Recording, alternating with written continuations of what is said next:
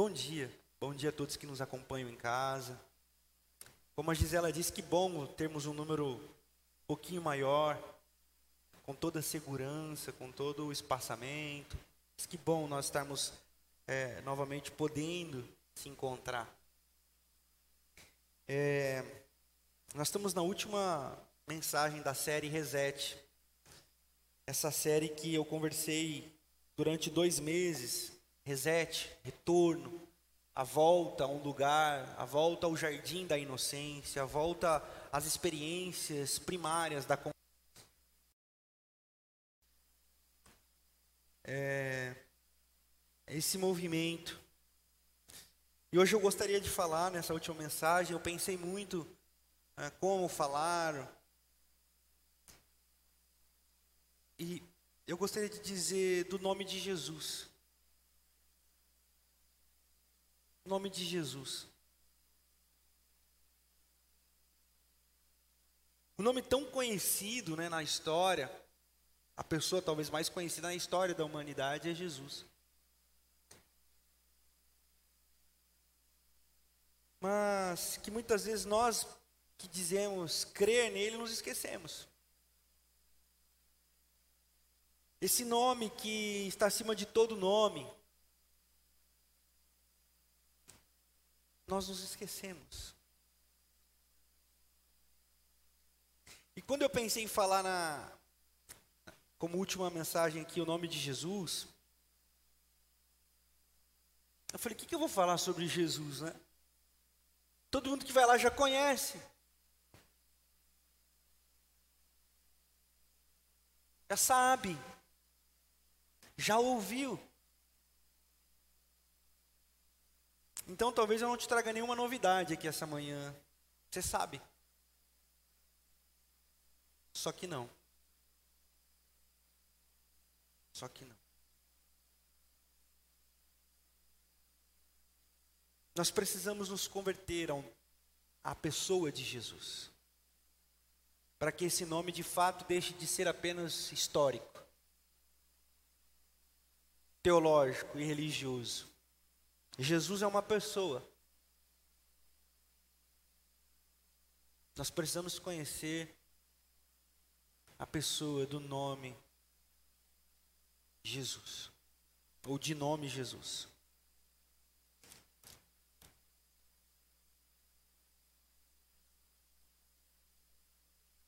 Primeira carta de João, no capítulo 4, Primeira carta de João, no capítulo 4. Nós vamos ler a partir do verso 7. Eu leio na versão NVI. Diz assim: Amados, amemos uns aos outros, pois o amor procede de Deus. Aquele que ama é nascido de Deus e conhece a Deus. Quem não ama, não conhece a Deus. Porque Deus é amor. Foi assim que Deus se manifestou, que Deus manifestou o seu amor entre nós, enviou o seu Filho unigênito ao mundo, para que pudéssemos viver por, ele, por meio dele. Nisto consiste o amor, não em que nós tenhamos amado a Deus, mas foi Ele quem nos amou e enviou seu Filho como propiciação pelos nossos pecados.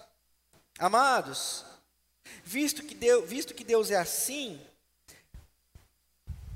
visto que minha Bíblia está toda arriscada, aí eu não consigo ler, fica bom, né, esse negócio. Amados, visto que Deus assim nos amou, nós também, também devemos amar uns aos outros. Ninguém jamais viu a Deus. Se amarmos uns aos outros, Deus permanece em nós e seu amor está aperfeiçoado em nós. Sabemos que permanecemos nele e ele em nós, porque ele nos deu o seu espírito. E vimos e testemunhamos que o Pai o enviou, enviou o seu filho para ser salvo do mundo, para ser salvador do mundo. Se alguém confessa publicamente que Jesus é o filho de Deus, Deus permanece nele e ele em Deus. Assim conhecemos o amor que Deus tem por nós e confiamos nesse amor. Deus é amor. Todo aquele que permanece no amor permanece em Deus e Deus nele. Dessa forma, o amor está aperfeiçoado entre nós, para que o dia do juízo tenhamos confiança, porque neste mundo somos como ele. No amor não há medo. Ao contrário, o perfeito amor expulsa o medo, porque o medo supõe castigo. Aquele que tem medo não está aperfeiçoado no amor. Nós amamos porque ele nos amou primeiro. Se alguém afirmar eu amo a Deus, mas odiar o seu irmão, é mentiroso. Pois quem não ama seu irmão a quem vê, não pode amar a Deus a quem não vê. Ele nos deu este mandamento: quem ama Deus, ame também o seu irmão. Cansativo esse João, né? Muito amor, muito amor.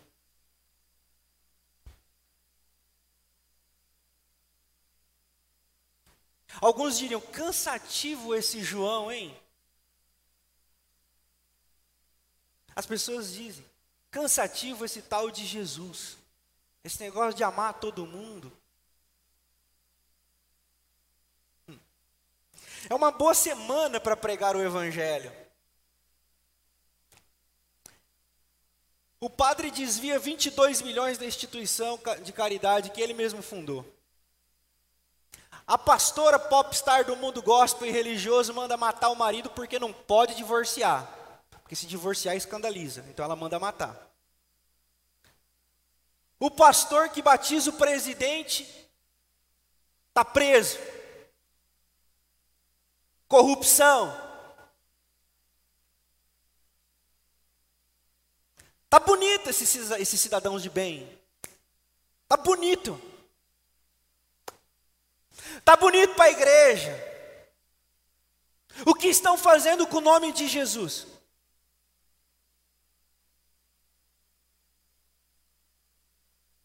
O que estão fazendo com o nome de Jesus?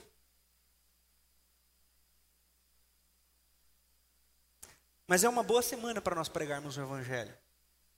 Porque isso que nós estamos vendo aí não representa o Evangelho mas como diria Amos Oz, um escritor israelense, um dos maiores escritores israelenses da, da contemporaneidade, ele diz assim que em tempos onde os extremistas têm tomado a força, o poder e o nome de Cristo, ele não, é, ele não fala de Cristo, eu estou trans, transliterando, é salutar, é necessário, é, é fundamental que os que são de verdade não Sejam passivos.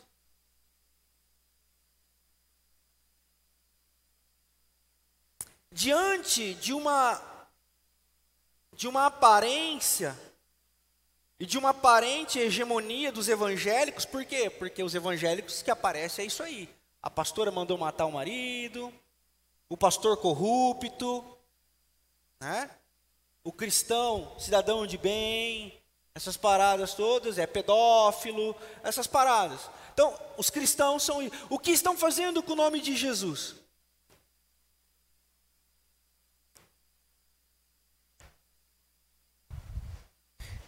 Isso me angustia, porque o nome de Jesus não é isso. Enquanto as brigas, enquanto as brigas acontecem esse robô X, esse robô Y, esse aqui é corrupto, aquele ali não é. As pessoas se matam em nome de Jesus e da sua verdade. Jesus está dizendo assim: eu não mato ninguém. Eu não divido ninguém. Eu não compactuo com ninguém porque o meu nome está acima de todo nome. E nós não exaltamos o nome de Jesus porque nós estamos perdidos. E por que, que nós estamos perdidos? Porque nós não conhecemos a Jesus.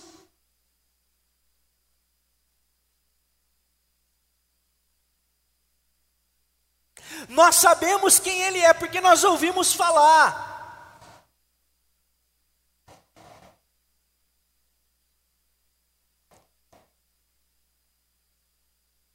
Nós, cristãos, nós não nós não viemos na história dos nove leprosos. Pastor, o que o senhor está querendo dizer com isso? Vocês lembram que Jesus curou alguns leprosos?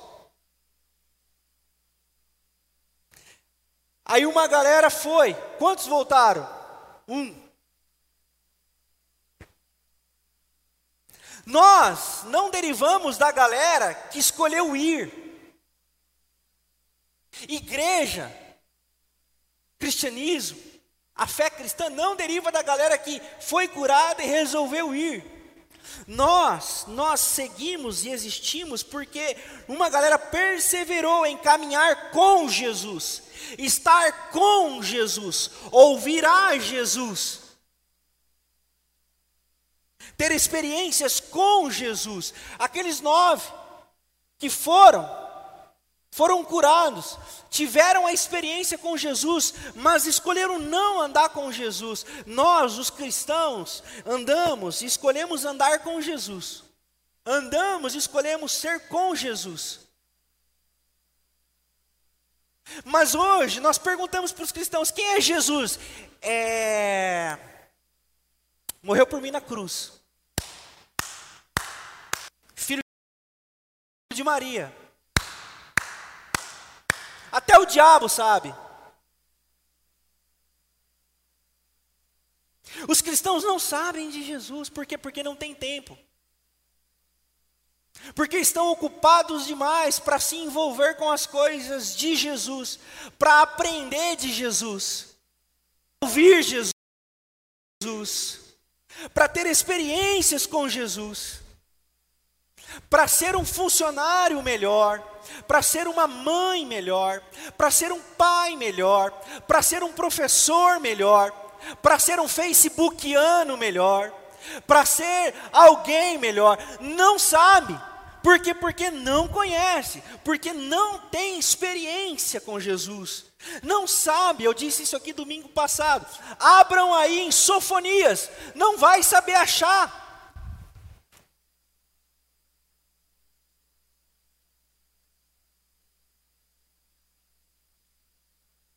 Quem foi José?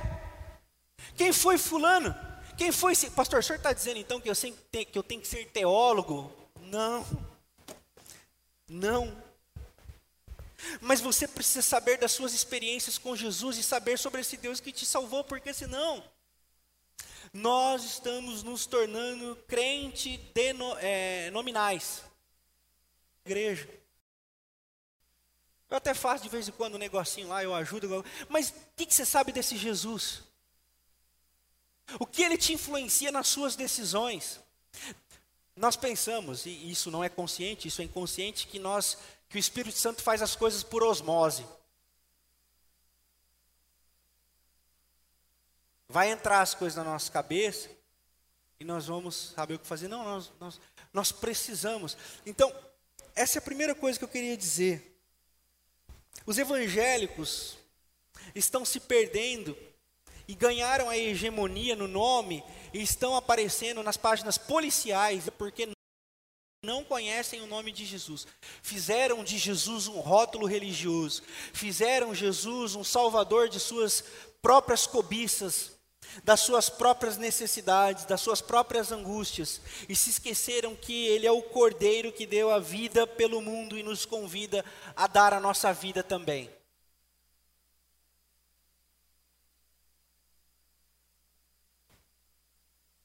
O nome de Jesus, ele é muito mais do que uma confissão verbal. Porque nesse texto que nós lemos, aquele que confessar a Cristo publicamente, as pessoas interpretam isso aqui como se fosse aquele momento pós-mensagem que o cara da guitarra aqui, não aqui, o não Gustavo, a Gisela aqui fazem um sonzinho, a gente manda apagar a luz, aí bota um gelo de fumaça, é fumaça de gelo, sabe? Aquela, Aí fica aquele ambiente meio arca da aliança, tal, e aí você quer aceitar Jesus, aí você levanta a mão, eu aceitei Jesus. Se você confessou ele publicamente, agora você é dele. É nada. É nada, você participou de um transe religioso. Pastor, o senhor está duvidando dessas experiências? Eu não estou duvidando dessas experiências. Eu estou duvidando do que eu estou vendo dos evangélicos que têm essa experiência. Por quê? Porque o amor não está sendo o sinal. O amor não está sendo o sinal. E por que os cristãos não sabem amar? Porque não conhecem a Jesus. Porque se conhecessem a Jesus, amariam. Não foi isso que, Jesus, que João escreveu? Se vocês conhecessem a Jesus, vocês amariam como ele nos amou, porque ele amou vocês primeiro. O que, que significa isso? Significa que nós estamos dispostos o tempo todo a amar nós estamos o tempo todo disposto a servir ao reino, seja no trabalho, seja em casa, seja no meio da família, seja na comunidade. Mas eu tenho dito uma coisa muito interessante, muitíssimo interessante. Eu tenho percebido o um movimento e eu não posso deixar de falar como pastor. Eu não posso. O movimento é o seguinte: nesse transe, tô transitou. Nesse trânsito religioso que nós saímos, já falei isso aqui também, da obrigatoriedade. Tem que ir na igreja, tem que dar dízimo, tem que servir na igreja, tem que fazer as coisas, porque fazendo para a igreja você faz para Deus, e tem que, e tem que, e tem que. Lembram-se disso? Quem já viveu isso? Tenho que ir para a igreja, tenho que orar, eu tenho que ler a Bíblia, eu tenho que. E nós estamos descobrindo que essa parada de tem que não tem na Bíblia. Porque quando conhecemos a Cristo, ninguém tem que nada, velho. Ninguém tem que nada. Tem que dar dízimo, tem que ir na igreja. Essa é a perspectiva de Adão. E João fala isso aí, ó. Vejam, 18. No amor não há medo. E essa lógica do tem que é um medo. Você tem que orar, porque senão o diabo te pega. Você tem que ler a Bíblia, que senão Deus manda um raio aí que te dá uma dor de garganta que você vai achar até que é o coronavírus. Você tem que dar o dízimo, que senão você está lascada. Medo. Essa é a ótica de Gênesis capítulo 3. Para você entender um pouquinho mais, você lê Romanos capítulo 5. Gênesis capítulo 3.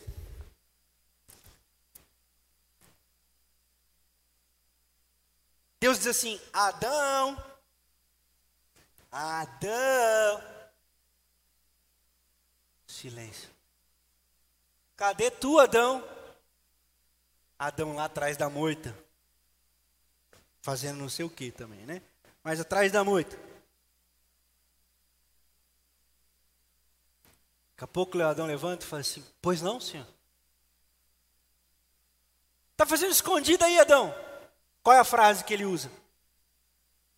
Qual é a frase que ele usa? Ouvi os seus passos, ou ouvi a sua voz e tive, tive medo.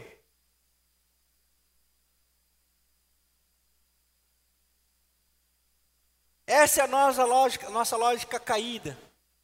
Medo. Um medo nos domina. Medo de Deus. Medo de fazer as coisas erradas e ser atropelado ao sair de um culto. Medo de não levantar a mão se o pastor fizer apelo e na hora que sair pode ter sido a sua última oportunidade. Medo, medo. Se não der medo, se não fizer medo, tudo é medo. Essa é a lógica de Adão. Só que nós temos descoberto, estamos descobrindo que essa lógica do medo não faz muito sentido.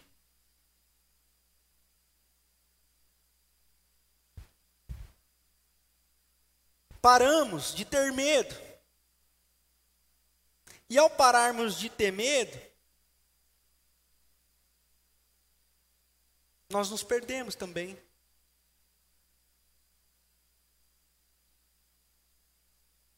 Porque se antes era o medo que nos dominava, agora o que nos domina é o mundo. E o mundo vem com a sua agenda, o mundo vem com as suas é, é, é artimanhas, o mundo vem com o seu, a sua correria, o seu cansaço, a sua fadiga, e você acaba não tendo tempo para mais nada. muito menos para as coisas de Deus. Porque agora você não tem mais medo. Só que ao não ter mais medo, você se vê absorto. O que é absorto, pastor? Você se vê solto. No meio do nada. Já sentiu isso? Já sentiu isso? Esse vazio, você não sente mais medo de Deus. Às vezes dá aquele medinho, pá, aquela coisa, não, mas não preciso. Mas você sente um nada. Você se sente, e aí, onde eu estou? Quem sou? Tipo, é, eu não sinto mais vontade de orar, eu não tenho mais vontade de ler a Bíblia, eu não sinto mais vontade de ir para igreja, eu sinto nada. Eu, eu, eu, eu não sinto nada. Eu estou assintomático. Eu não sou nada. É, é, mas você sabe do amor de Deus, você sabe do nome de Jesus, mas você é assintomático, você está absorto, você está como no escuro, não vê nada. Já sentiu isso? Você não sente mais, você não chora mais, você, você não quer mais a Deus porque está tudo certo. Ou você sabe que está tudo errado, mas também não consegue mais. Você está aqui do outro lado. Você não sente mais medo, a religião não te pega mais. Mas também você não, não dá nenhum passo, você não tem nada. Eu chamo isso, até gravei um vídeo no meu canal tempos atrás, chamado espiritualidade contemporânea. É uma espiritualidade fast food, é uma espiritualidade McDonald's, é Subway, uma, é uma, espiritualidade, é, como é que chamou aqui? Burger King. É essa ali, você vai, você escolhe, o dia que você está um pouquinho melhor, você faz, o dia que você não está não muito bem. É, pastor, o que, que o senhor está dizendo? Eu estou dizendo que no amor, no amor, e quando nós conhecemos a Jesus, nós paramos de ter medo e fazer as coisas por medo. Mas por causa do amor, nós também fazemos o que a Bíblia nos pede para fazer. Estar em comunhão, repartir, servir, cuidar, acolher, amar, perdoar, dar a outra face. É aqui, nesse lugar do amor, e aí, nós começamos a responder assim as perguntas, ó. Aí, você está doido? Você está indo lá fazer coisa na igreja? Você disse que não tem quê? Não, mas eu não tenho o que mesmo.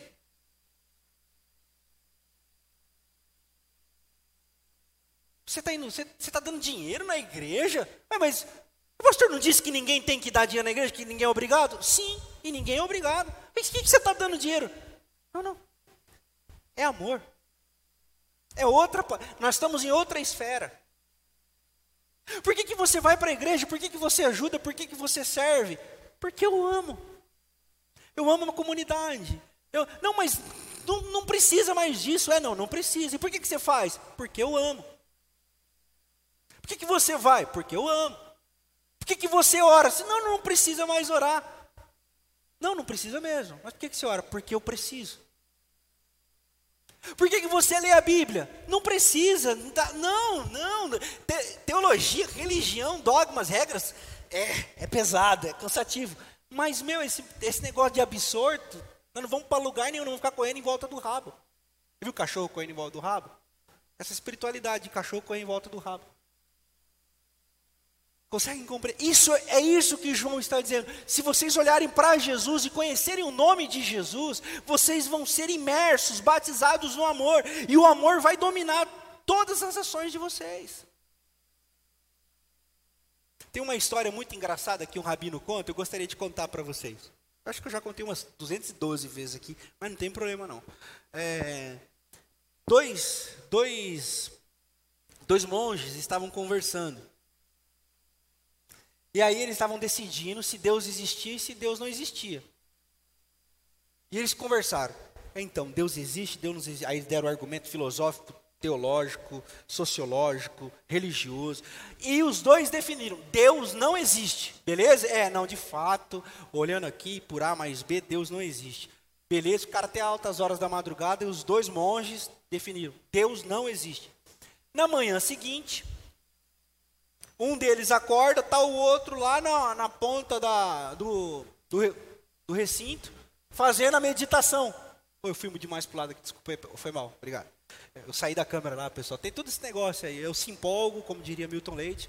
Mas enfim, é, o rabino estava lá orando.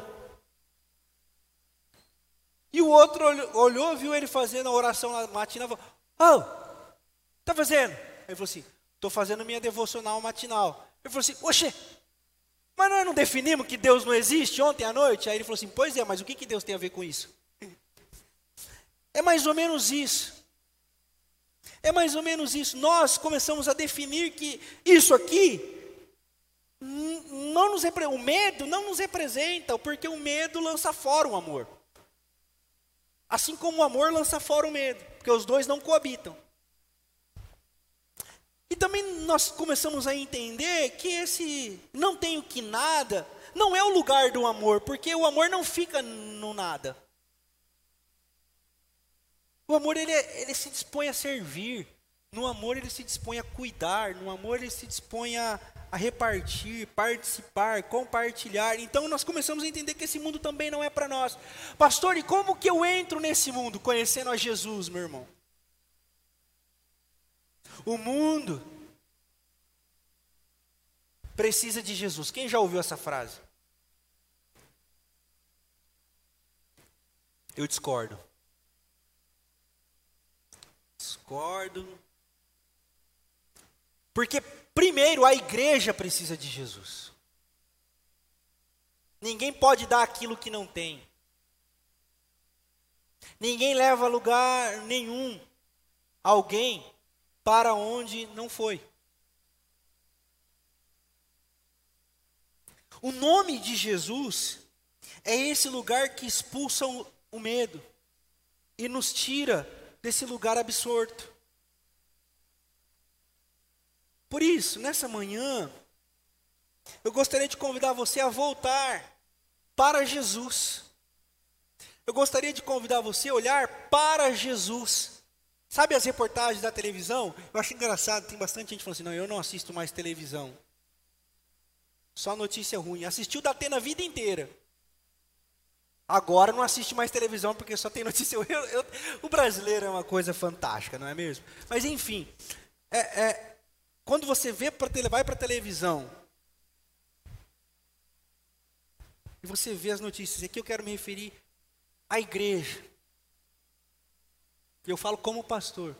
E você olha para o nome de Jesus e fala: Não, meu Jesus não é isso.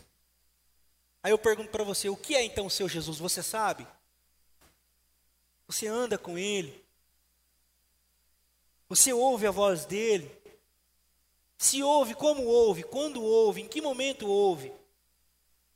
Porque nós precisamos dizer para esse mundo: Jesus não é isso. Jesus não é isso. Mas que Jesus nós vamos anunciar? Qual é o nome de Jesus que nós vamos anunciar? Essa é, porque tem vários. Eu é só um convite. Tenho escolhido anunciar o Jesus do amor. Esse Jesus que João narra aqui. Esse esse Jesus que me me coloca diante da mesa com os meus irmãos e com as minhas irmãs. Esse Jesus que me faz respeitar o diferente. Esse Jesus que me faz respeitar aquele que não pensa como eu. Esse Jesus que me faz amar a igreja de Jesus, apesar de todas as pluralidades que nós temos aqui.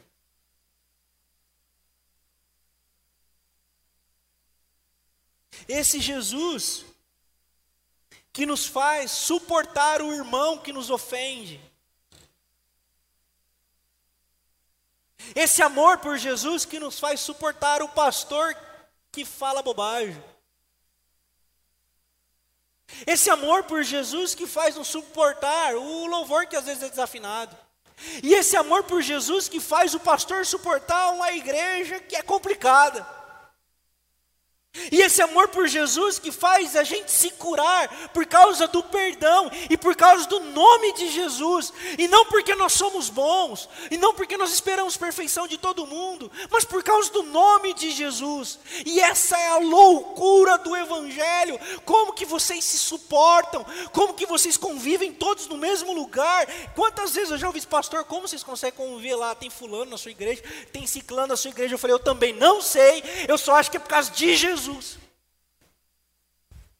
Porque se não for por Jesus, nós já tínhamos dado uns tapas um no outro, esses irmãos já tinham tretado. E o que eu mais vejo, o Santana uma vez falou uma coisa mim, falou, é pastor, que interessante, né?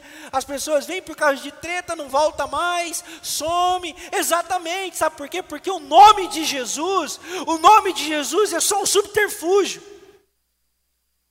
Para o ego, para querer aparecer, para querer ter algum lugar para ir para distrair a cabeça. Não. Tudo isso deve ser secundário. Nós precisamos do nome de Jesus. Nós precisamos amar a Jesus. É esse amor que nos amou primeiro. E eu quero dizer uma coisa para você. Eu quero dizer, eu bati. Eu, eu quero dizer uma coisa para você. Eu tive uma experiência com Jesus. Eu quero contar para você.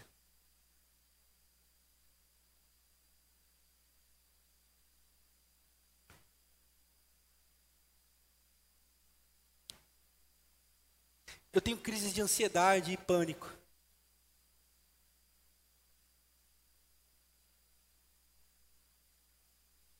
E não se controla isso. Vem. Por isso que eu tenho que tomar remédio, tenho que fazer terapia. Aí você, o, crente mais chato, vai dizer: É, mas você não tem experiência com Jesus, tinha que ter sido curado disso aí. Vai plantar cebolinha em outro canto. Obrigado, Deus abençoe, tchau. É, não. A minha experiência com Jesus não, não vai me curar assim. A minha experiência com Jesus é de um pastor que está comigo na hora da angústia, na dor. E quando eu tenho essas crises, eu sinto muito medo. É um medo, é um medo, é um medo aterrorizante mas Jesus disse assim para mim: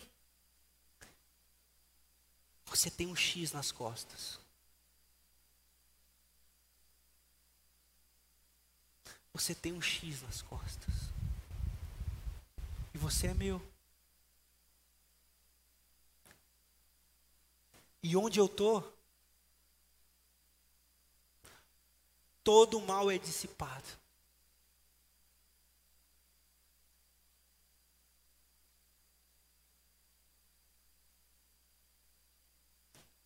Onde eu estou, as trevas não prevalecem. Eu disse, obrigado, Jesus, porque eu estava com medo.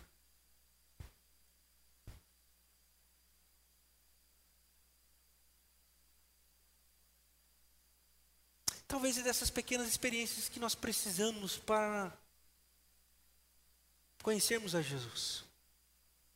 Essa experiência que não olha méritos, créditos, débitos. Ele simplesmente nos ama, não é o que João falou? Não foi vocês que fizeram alguma coisa, porque vocês não amaram a Deus primeiro. Foi Ele que amou vocês primeiro. Eu queria convidar você essa manhã, talvez, a, a ter essa sua experiência com Jesus, dele dizer para você, chamar o seu nome e dizer assim: você tem um X nas suas costas, você é meu. Você é minha.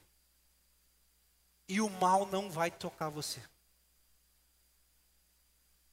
As trevas não vão tocar você. Porque o meu amor,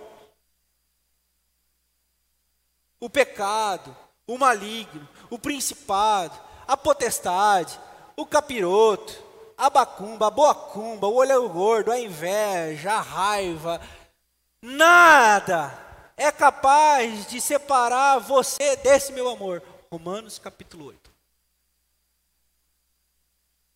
Quem nos separará do amor de Deus que está manifesto em Cristo Jesus?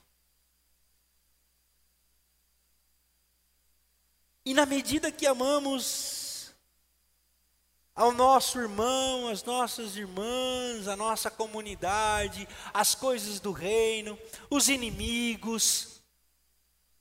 Nós vamos conhecendo ainda mais esse amor de Deus por nós. É por isso que eu quero dizer que você precisa ter uma experiência com Jesus. Eu não sei quando vai ser, ou como ela vai acontecer, Eu estou contando uma minha. Mas você precisa ter a sua. Talvez não vai ser aqui na igreja. Pode ser. Mas talvez seja no seu dia a dia, no seu trabalho. Na sua hora mais difícil. Na sua hora de crise. Talvez você vai se lembrar das minhas palavras aqui. E eu não sei como isso vai acontecer. Mas você precisa de uma experiência com Jesus. Você precisa buscar Jesus.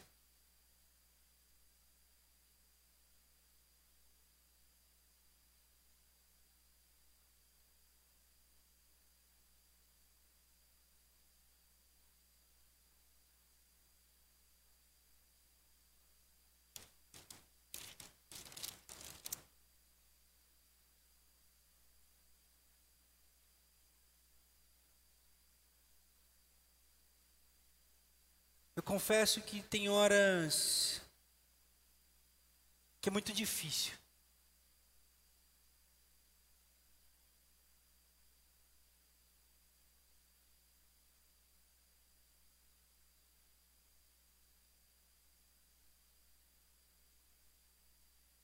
E eu falo assim, Jesus, eu não vou aguentar. Você passa por isso também ou só acontece comigo? Eu falo assim, Jesus, eu vou meter o pé na jaca. Só acontece comigo? Que bom que não é só comigo. E quando eu penso em desistir,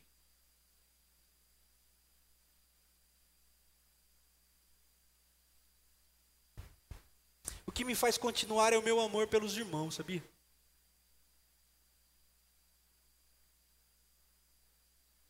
Eu começo a lembrar de irmãos, de irmãs, que às vezes eu nem, nem converso direito, nunca conversei, mas eu acho que Deus me traz a memória.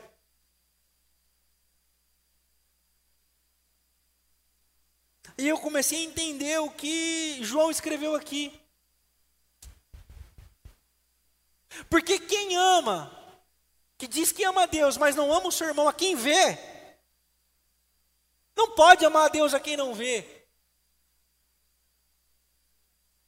E quando eu lembro dos meus irmãos, que às vezes eu nem converso direito, eu falo, eu não posso parar. Por quê? Porque eu amo os meus irmãos. Eu amo. É. O amor é o melhor remédio. Por isso eu gostaria de convidar você a não mais viver no amor, no amor dos filósofos, no amor dos poetas, que eu gosto muito, gosto muito, mas não são eles que me preenchem, é o amor de Jesus que me preenche. Eu gostaria de convidar você a essa experiência essa manhã. Eu gostaria de concluir a reflexão e a nossa série, convidando a você não ter mais medo. Não tenha medo.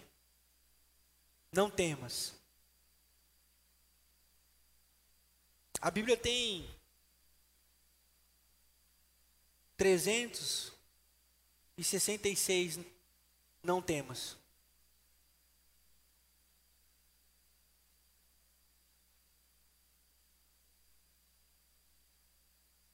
Se você quiser, leva um para cada dia do ano.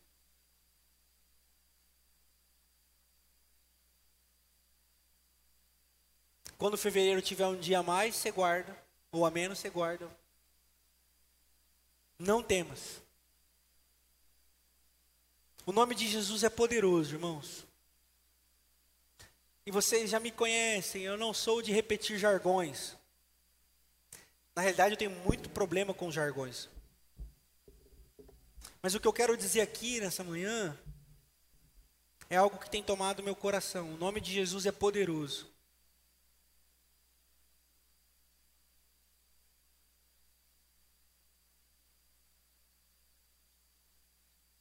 Eu tenho uma tendência a ser muito racional.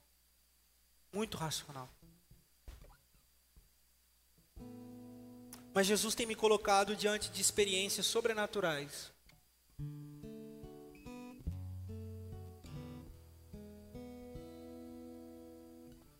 E são só as minhas experiências. Eu quero que você tenha as suas experiências.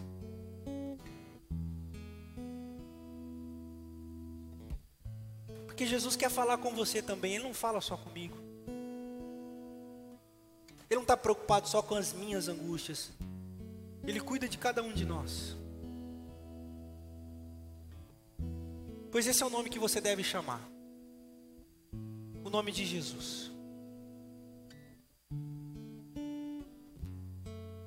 A religião não salva. O pastor Renato não salva. A igreja batista não salva. É o poderoso nome de Jesus. Não há outro nome a qual nós devemos chamar para ser salvo. Talvez você esteja passando um momento muito doloroso, muito difícil. Talvez não. Não sei. Mas tem experiência com Jesus. Tenha sede por Deus. Essa tem sido a minha oração pela igreja. Senhor, que a igreja tenha sede e vontade de Deus. Queira o Senhor acima de todas as coisas. Queira o Senhor mais que todas as coisas.